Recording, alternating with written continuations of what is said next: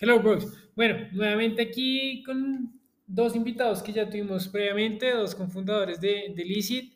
Ellos pues, se van a volver a presentar para aquellos que no hayan oído el primer capítulo y van a hacer un pequeño resumen de lo que veníamos hablando en el último capítulo que quedó con el clímax de el momento más importante de lo que es hoy en día la, la aplicación. Entonces, si quieres, Samuel, comienza. Claro que sí. Bueno, eh, creo que nos quedamos en, el momento donde nosotros ya habíamos cotizado todas estas empresas de software, estábamos buscando con quién podíamos desarrollar esta aplicación. Por fin dimos con una empresa que, que bueno, que nos había gustado, que se acomodaba el presupuesto y demás. Eh, desarrollamos esta primera versión de la aplicación con ellos, pero eh, digamos que ya tiempo después de la primera gran entrega que nos tenían que hacer, aún no habían terminado la aplicación, por lo cual nos tocó contratar desarrolladores in-house que le metieran la, eh, pues se remangaran las, las, la camisa y le metieran la ficha a, a, sacar esa aplicación lo antes posible porque ya en ese momento teníamos una fecha eh, de lanzamiento definida y bueno, digamos que llegó el 28 de febrero de este año y dijimos, listo, toca empezar a hacer pruebas con esta aplicación porque nos toca preparar todo para el lanzamiento que va a ser de aquí a un mes. Y empezamos a hacer pruebas de usuario, hicimos eh, dos, tres días de pruebas y dijimos, esto, esto está fallando. Esto está fallando, pensamos que teníamos una aplicación ya lista, eh, la experiencia del usuario no era la, la, indicada, al final estaba fallando, tú te metías a la aplicación y, te, y se crashaba por completo, te sacaba en ciertos momentos, en ciertos flujos, y aún así que con, con que nosotros tuviéramos desarrolladores in-house, ellos trataban de solucionar y de corregir estos errores y se dañaban otros cinco eh, features detrás. Cada vez que íbamos a arreglar algo, se dañan otras 10 cosas. Entonces nos tocó tomar la decisión, faltando un mes para el lanzamiento, y decir, no podemos salir con esta versión de la aplicación, nos toca prácticamente botarla a la basura. Básicamente la arquitectura de datos que usó la empresa que nos desarrolló el beta era tan mala que se subían 10 usuarios al tiempo y se caía la aplicación. Y, o sea, ya habían perdido o sea, ¿cuánto tiempo duraron con esa persona que hizo? Seis meses. Seis meses. Y o sea, nos tenían que entregar la aplicación en un principio en tres meses. Y hubo un atraso, pues. Ya, de lo que ya, ya nos contaron, de que el tipo estaba trabajando prácticamente desde su casa hoy día le trabajo y no, mañana no, así. Sí, sí, sí. O sea, Oigan, pero de verdad, como aprendizaje es que, bueno, vamos a seguir entrevistando más gente, pero no hay una persona que diga, oiga, es que yo eh, hice outsourcing de, de, lo tecnológico y me funcionó perfecto. Es muy complicado tener o sea, control sobre eso, sobre lo que pasa en la empresa, uno no sabe si de verdad el equipo que no le prometieron que iba a tener en esa empresa freelance o, bueno, tercerizada, es el que de verdad está trabajando, el que, Dios, que nos pasó a nosotros. Ahí me surge una pregunta, pues yo creo que, pues ustedes, ¿cómo lo contrataron? ¿Como de palabra? ¿Tienen un contrato? No, teníamos un contrato, y eso fue una vaina muy buena que nos pasó, y es que teníamos, eso fue antes de constituir la sociedad, entonces era un contrato entre Samuel, Jaime y yo, y la empresa. Eh, y bueno, hace como tres semanas, después de, pues, votar todo a la al carajo y volver a situación y tener que volver a empezar, pues llamamos y le dijimos, oiga, ya vería, primero usted no entregó y segundo lo que entregó, nos tocó botarlo a la basura. Pasé para acá, devolvamos la plata. Y realmente perdimos tiempo, perdimos plata, claro. pero sí quedaron buenas lecciones. De ahí en adelante lo que hicimos, y yo ese día estaba supremamente estresado, angustiado, lo que quieran, llamé a Jaime, llamé a, Daniel y les dije, esta vaina no nos está funcionando. Ya definimos y publicamos en redes sociales que vamos a lanzar oficialmente el 28 de marzo, nos queda un mes, pero les propongo que saquemos una aplicación para ese día desde ceros. En un mes, un tiempo récord, ya tenemos tres desarrolladores y tenemos que contratar uno más, lo contratamos. Y eso fue lo que hicimos. Al final de cuentas, nos quedamos con todas las lecciones aprendidas de, de, de ese pequeño impasse que tuvimos con la empresa. Todas las cagadas que hemos hecho. Y no, y por eso iba a ser más rápido, ya sabían cómo aproximarse a, a lo que querían. No, y, y, ni siquiera eso, o sea, porque decidimos sacar la aplicación. Un mes. Nos sentamos con los de tecnología, yo me siento con Sami y les dije, tienen un mes. Yo ya le dije a los inversionistas que salimos el 28 de marzo, ya hicimos ruido, ya nosotros empezamos desde enero a reclutar empresas que publicaron productos. Ya teníamos 130 empresas detrás diciéndonos, oiga, listo, y todo lo que me prometió, cuándo sale la aplicación, cuándo sale esa vaina, y no eran solo Pepito Pérez que tiene cinco taladros, teníamos monstruos, pero, o sea, Multinacional. Sí, sí, sí. O sea, otro nivel de empresas eh, que nos decían, hey, estamos esperando, ¿qué pasó? Cuando cargamos productos y nosotros sin aplicación. Y nosotros sin nada. O sea, desde cero otra vez. Entonces ahí Sammy se ingenió un roadmap, eh, vamos a hacer esto tal semana, esto tal, y el 28 salimos. Retraso la primera semana. Puta. Plan B. Listo. Retraso la segunda mitad de la segunda semana. La primera mitad de la segunda semana. Listo. Plan C. Plan D. Plan E. Plan E. Y empezamos así hasta que Sam me dijo, marica, plan de emergencia, este de verdad es nuestro plan Z, salimos con esto. Apple no nos aprobaba la aplicación. Mm, Uy, es que lo que uno menos piensa, ¿no? Puta. Y Faltando, faltando una semana, la enviamos y la enviamos y ellos nos contestan con unos comentarios. Entonces dicen, te arregla, arréglate este punto, este otro punto. Nosotros lo arreglamos, la volvemos a enviar. Y nos la sacaban volvieron a rechazar. A tal punto que la enviamos ocho veces y nos la rechazaron las ocho veces. Y faltando, faltando dos horas para el lanzamiento, el lunes 28 de marzo, 5 de la tarde, cuando íbamos a hacer el lanzamiento a las 7, nos llega una gran noticia y es, tu aplicación está lista en la tienda. Uy, no. Ese fue el mayor respiro, ese fue el clímax de emociones. Z del segundo abecedario. Ya habíamos agotado todos los recursos. No, qué locura. Ya no podíamos hacer nada más. Además, Tocaba, día- tocaba. Y además ese día era como... Y ya en algún momento dijeron, no, no vamos a alcanzar, ¿qué decimos? ¿Qué hacemos? Sí, ese día. Yo tuve tres reuniones con Daniel y Jaime y también con otras personas del equipo, eh, pues bastante relevantes para, para el momento. Y yo les dije, preparémonos para salir sin aplicación, vamos a lanzar lo que es el servicio de alquileres de Licit, pero sin plataforma. O sea, volvamos al WhatsApp. Y Volvamos al WhatsApp, Pero- pero el que empezamos yo hace seis meses. tocaba, tocaba. No. Sí, pero es que las implicaciones, digamos, por lo menos legales, todo el tema de las empresas que ya estaban detrás de ustedes, decir, venga, ustedes me prometieron algo, o sea, se genera un problema uno sobre otro, sobre otro, sobre otro. Total, y la experiencia de usuario, porque 130 empresas diciendo, listo. No, y la credibilidad, es que empezar. Claro. Sí. y que se nos bajen 80 y quieren 50. Pues que si nos le ofrecemos a las 130 empresas este mes, se nos bajan 120. No. O sea, ya volver a empezar con 10 es una vaina muy jodida. Y, ya- Sí. y los inversionistas. Yo desde enero salí a levantar ronda. Bueno, pero digamos, eso es, digamos, la siguiente pregunta que les iba a hacer. Es, ¿cómo ha sido su experiencia levantando capital, inversionista, de pronto un poco de consejos de cómo, pucha, alguien que, que esté en una situación con una aplicación diferente, cómo, cómo, cómo aproximarse a la inversión? Sí, ¿en qué momento creen que fue adecuado o...? ¿En qué etapas están también ustedes de inversión? Que sabemos que hay diferentes etapas de inversión. Vean, nosotros levantamos el pre-seed. No sé dar consejos porque no soy ningún capo en el tema. Yo les voy a decir lo que me ha servido a mí y lo que no me ha servido. Nosotros en enero dijimos, tenemos que salir a levantar plata porque ya se nos acabó la nuestra. Ya, ya no hay nada para hacer. Eh, si queremos, al- o sea, pagamos el desarrollo del beta, pero si queremos equipo adentro, si queremos de verdad crecer esta vaina, tenemos que salir a levantar. Y yo creo que cometimos muchos errores al principio. Muchos errores porque en el mundo de startups se volvió se volvió el que más levante plata y con los nombres más fifís y qué tal fondo y qué tal otro.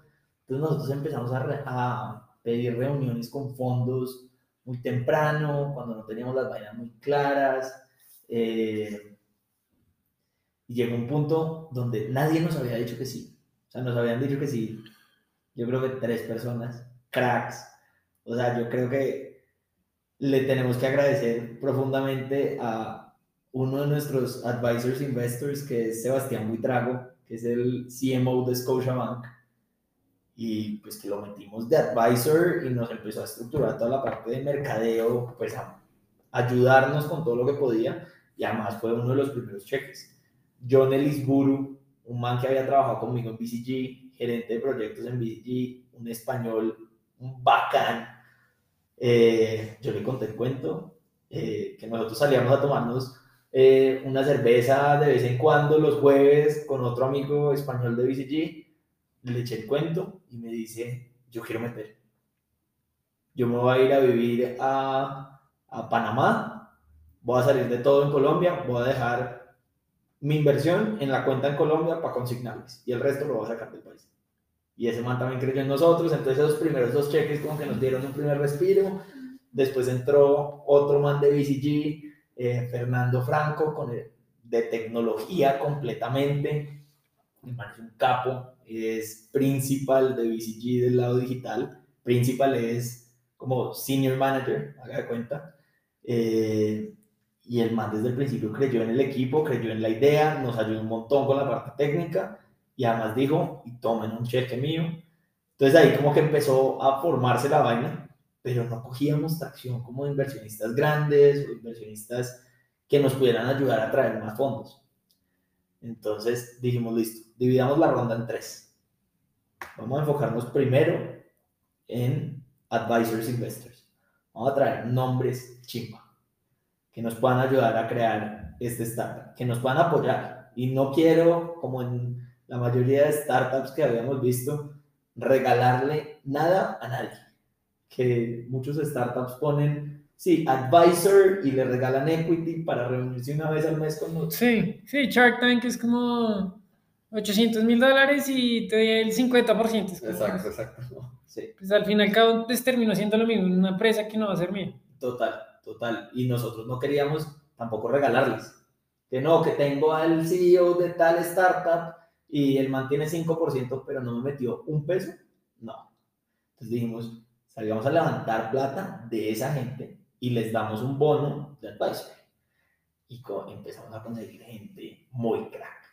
Conseguimos al vicepresidente global de estrategia de Delivery Hero, la segunda empresa de delivery más grande del mundo.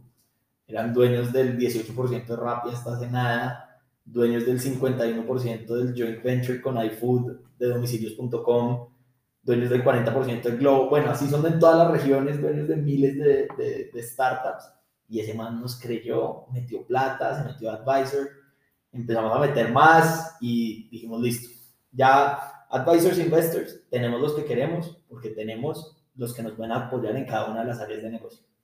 Entonces ahora salgamos a buscar, digamos que era como un friends and family, pero cero, cero friends cercanos ni family cercano. familia, sí. Era como el conocido del conocido, del amigo, del primo. Sino del- que no eran de pronto inversionistas profesionales. Exacto, Exacto, no sí. eran inversionistas profesionales. Salimos a buscar ahí y a la gente le mataba la idea. Pero nosotros teníamos un ticket mínimo, entonces se nos bajaba mucha gente.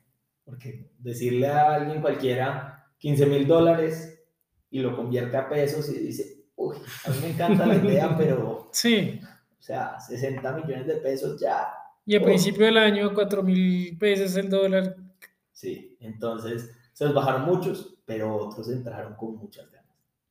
Y cuando dijimos, listo, ya tenemos suficientes fondos eh, de ese lado y ya queríamos cerrar ronda, nos llegó otro, otro angelito, eh, entra la head de finanzas, que yo había estado buscando mucho desde el principio porque yo dije, yo quiero que el startup nuestro sea organizado desde el principio porque muchos cometen ese error de que arrancan, empiezan a crecer un montón y a los dos años dicen, tenemos un mierdero acá, ¿cómo lo resolvemos? No, no, empecemos bien desde el principio.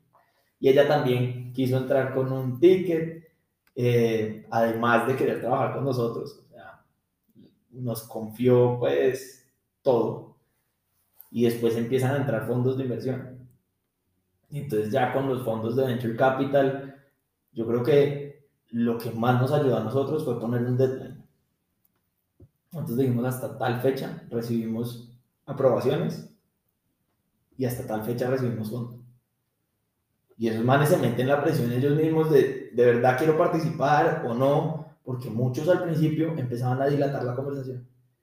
Sí, oigan, listo, me parece una nota, hablé con tal otro socio del fondo dentro de dos semanas. Y con el analista yo no sé qué, dos semanas después. Y uno de puro Esperando. principiante detrás de la reunión. y cuenta el cuento seis veces al mismo fondo, siete veces, y nada que tomar una decisión. Entonces dijimos, nada, tienen que tomar la decisión para tal día. Y muchísimos no, pero unos que dijeron que sí, ah, perfecto, ya con estos nos vamos. Entonces ya estamos cerrando ronda. Eh, ¿Y por qué digo cerrando ronda? Porque tampoco queremos ser, digamos, los que le dicen a inversionistas que estaban tratando de sacar la plata de algún lado, no, ya no porque te demoraste mucho, no. Las conversaciones que tenemos abiertas las vamos a dejar cerrar, pero las que no han empezado, que no empiecen hasta la siguiente. Ok, ok. Y en este momento, ¿cuántas personas están en el equipo ya trabajando en Licit? ¿12? 13. 13. Ya somos 13. ¿13 más ustedes o con ustedes? Con nosotros. Ok. Con nosotros. No, ya son un equipo Sí, formado. Exacto. Sí, ¿Y están trabajando de forma remota o ya que han pensado? Sí, estamos trabajando de forma remota y precisamente hoy estábamos buscando oficinas porque ya queremos un espacio. Queremos un espacio, eh, sobre todo porque hemos hecho varias veces días presenciales y a la gente le encanta. O sea, tenemos una desarrolladora que es caleña, vive en Cali y hace 15 días dijimos un jueves a las 8 de la noche, oigan, mañana quién se anima presencial y compró tiquetes para venirse a estar el día, no para nada más. Y a la gente le fascina. No, y eso es importante en una startup que al final, pues como que escuchando historias, leyendo historias de pues las famosas de Estados Unidos, siempre es como que la cultura de que todo el mundo está motivado a hacer brainstormings. Eh, Y el sentido de pertenencia, de hacer algo, sí. o sea, de ser parte de algo que va a ser muy grande. Y que ellos mismos le están apostando. A que un van a crecer, exacto, Sí, van a sueño. crecer. Si a ustedes les va bien, pues a ellos también les va bien. Es decir, Exacto. pucha, yo fui a los primeros, voy a tener seguramente algún beneficio en este momento que esta vaina explote. Digo, pues si no le meto toda, pues ellos fracasan y yo fracaso. Y a Es de todos les creer, dimos sí. Y a todos les dimos options. Porque nosotros dijimos, oiga, yo quiero que todos los empleados que están confiando en nosotros en un principio puedan ser dueños de la compañía en algún momento. Entonces, todos tienen options, todos están enganchados. Eh, yo creo que la gente está muy contenta trabajando en Lizzy. No, me parece que lo están haciendo de una forma genial, genial, genial. Yo creo que van a tener demasiado éxito. O ya lo están teniendo, mejor dicho. No, pues apenas empezando, pues para seguir con el cuento, el 28 salimos al aire. En este momento tenemos 400 usuarios en una semana. Sí, ya literal, ya en una semana. que superó pues totalmente nuestras expectativas. Nosotros queríamos primer mes adquirir 200. Eh, ya tenemos 30 transacciones, desde un serrucho, que literal, Literal. nos alquilamos un serrucho, hasta un Kia Picanto. Ah, Pero pero bueno, digamos, eh, para profundizar en eso, es ¿cómo es el modelo de negocio de ustedes en este momento? ¿Ustedes cobran un porcentaje o como para que la audiencia entienda bien cómo funciona? Exacto, cómo funciona, digamos, lo que les preguntamos en el capítulo anterior. Ya aquí ya hay una, o sea, ustedes se encargan de la transacción o sigue siendo... Sí. Sí. Entonces, ya, listo, ya les cuento cómo funciona. Nosotros queremos ser la centralizadora de alquileres, el sitio donde tú puedes encontrar todo lo que quieres alquilar, de bienes muebles, pues. Eh, entonces empezamos a centralizar una cantidad de empresas que te ofrecen de todo, lo que hablábamos con ustedes antes del podcast de los micrófonos para el, para el podcast, hasta el ya picanto, la tabla de surf, el kitesurf, lo que quieras. Entonces, ¿cómo funciona nuestro modelo? Nosotros cobramos una comisión de cara a la oferta del 10% y le cobramos un fee de servicio al usuario del 10%. Y ese 20% total incluye el fee de la pasarela de pagos, incluye toda la gestión nuestra de cara a la aseguradora, porque todos los productos en nuestra plataforma están asegurados. Eh, incluye las verificaciones de identidad. Todos los usuarios que están en Licit tienen una verificación de identidad. Entonces así protegemos al oferente de que no es alguien X que le puede robar. Nosotros sabemos que él se llama Pedro Pérez de cédula tal, tal, tal, que esa cédula está en la registraduría y que nosotros lo podemos reportar el día que haga algún- alguna cagada. Eh, siempre con. Eh, El IVA. el, el IVA de intermediación también lo incluimos ahí. pues, entonces, es un servicio bien completo por solo un 10% que le cobramos al, al usuario y 10% que le cobramos al otro lado. Y digamos la entrega ahorita, ¿cómo la están manejando? Eh, al final, ¿es que ustedes también intermedian eh, el envío o, o es como... El oferente escoge. La empresa o persona natural que, que publica escoge si él tiene logística propia y sale en la aplicación, este leaser tiene logística propia o si quiere que nosotros lo ayudemos. Y si quiere que nosotros lo ayudemos, nosotros tenemos cuatro partners de logística que según el tamaño y, el- y los tiempos, nos vamos con uno o el otro y le ayudamos a que alquiló una GoPro, se la dejo en la puerta de su casa el día que usted la alquiló y el día que se acaba el alquiler pasa otra vez el, el servicio de logística, recoge la GoPro y se la lleva al oferente. Y bueno, ahí me surge una pregunta. ¿Hay un tipo de multa o algo por no entregarle el día que es? Se le cobra el siguiente día de O sea, alquiler. se le sigue cobrando. se le hasta- sigue cobrando hasta que lo entregue. Ok. Pero Entonces, no, eh, o sea, no digamos, no se incrementa por decir, no, es que yo leí hasta el 10 y ahí en adelante es el valor más un porcentaje. No, no han pensado. Depende. Si no lo avisó, sí toca cobrar una multa porque el oferente está perdiendo transacciones de pronto por ese retraso. Porque la GoPro la podía tener, la podía tener Samuel hasta el jueves y el viernes ya estaba alquilada a Jaime. Entonces le tienen que responder a Jaime, pues correr con esa pena, entonces ahí sí hay una multa. Pero si Samuel el día antes dice, oiga, yo quiero extender, Y tiene la opción en la aplicación, quiero extender eso. sí, y el oferente dice, oiga, sí, de una, ya, solo se le sigue cobrando. Y hoy en día ya tenemos más de 10 categorías, tenemos todo lo que es equipos de tecnología, eh, temas de home office, eh, categoría de eventos, categoría de infantil, si, no sé, hay una mamá que vive en Bogotá pero quiere viajar a Cartagena y no quiere llevar un coche ni la silla de bebé para el carro, la puede alquilar en Cartagena directamente para no encartarse con todo eso en el viaje. Eh, tenemos que más, Dani, temas de muebles, eh, herramientas, Pero digamos, eh, está permitido que una persona particular ponga sus cosas para que ellos lo puedan alquilar, Sí, no solo que ustedes están haciendo eh, partnership con algunas empresas y solo ellas puedan publicar cosas. No. Exacto. Y Es- lo bacano de ese escenario es que lo tratamos como si fuera un negocio unipersonal. Entonces, te tratamos como igual que estamos tratando a los otros negocios y queremos potencializar tu negocio, porque nosotros al final lo que queremos promover es microemprendimientos dentro de nuestra aplicación. Que el que tenía un taladro lo alquiló y le fue bien. Ya tenga ayudemos- dos taladros. Lo ayudemos para comprar dos, tres, cuatro, cinco, y ahí es donde se abren las ramas de lo que, a lo que llega nuestro negocio, donde nosotros lo podemos financiar. O podemos hacer crowdfunding de distintos ítems entre varias personas que quieren poner en renta, pero no tienen el presupuesto para comprarlos solos. Entonces, ahí para allá va el negocio. No, muy interesante. Sí, muy la verdad, muy interesante, me parece muy chévere. Y se han puesto como metas de crecimiento, es que ese es un tema, bueno, ahí sí nos meteríamos en un hoyo negro eh, de debate, pero es como que lo que he visto con ustedes es que, digamos, no se están dejando presionar como por el tiempo, sino que quieren hacer las cosas organizadas y bien pensando estratégicamente. Pero de pronto el, el- lo que uno se imagina en otras startups es como crezcamos a como de lugar, así sea desorganizado, pivoteemos, cambiemos de modelo. No sé, ¿ustedes cómo ven ese, Un poquito las dos, un poquito las dos. Es que nosotros queremos crecer, pero sin perder el orden de las cosas. Y yo Eh, creo que ya han aprendido bastante con el tema de la pérdida del tiempo de la aplicación y todo el tema. Que obviamente pasar de un WhatsApp, no de una a la aplicación y cre o sea, yo creo que ese crecimiento fue muy rápido. Como, no, ya es momento y no están organizados todavía. Exacto. Entonces, yo creo que es un poquito de las dos. Sí tenemos unas metas súper agresivas de crecimiento. O sea, nosotros este año ya tenemos que estar operando en todas las ciudades del país y ya para el final del 2022 tenemos que empezar a ver expansión internacional. Para el cierre de año tenemos que tener más de 35 mil usuarios en la plataforma. Eh, o sea, las metas sí son muy Sí. agresivas, pero al mismo tiempo hagámoslo como debe ser. No vamos a la loca, no vamos a contratar a cualquiera tampoco. No, vamos nosotros concentrados en lo nuestro. No, total.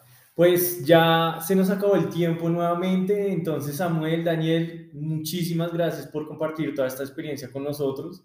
Pues de verdad fue muy emocionante, o sea, tuvo su clímax, todo, nos dejaron ahí sufriendo, sabiendo qué iba a pasar. Y pues les deseamos demasiado éxito. Eh, pues a todos nuestros eh, oyentes pueden descargar la aplicación en el App Store y, y en Play Store. y en el Play Store eh, buscando como Licit con Z Sí. eh, pues los incentivamos a que la utilicen, la prueba, pongan cosas, de pronto si también tienen un negocio y nos están escuchando, pues también se pueden contactar con ustedes, los pueden seguir en todas las redes sociales. Sí, en Instagram que En, aparece. en Instagram estamos como licit raya al piso app.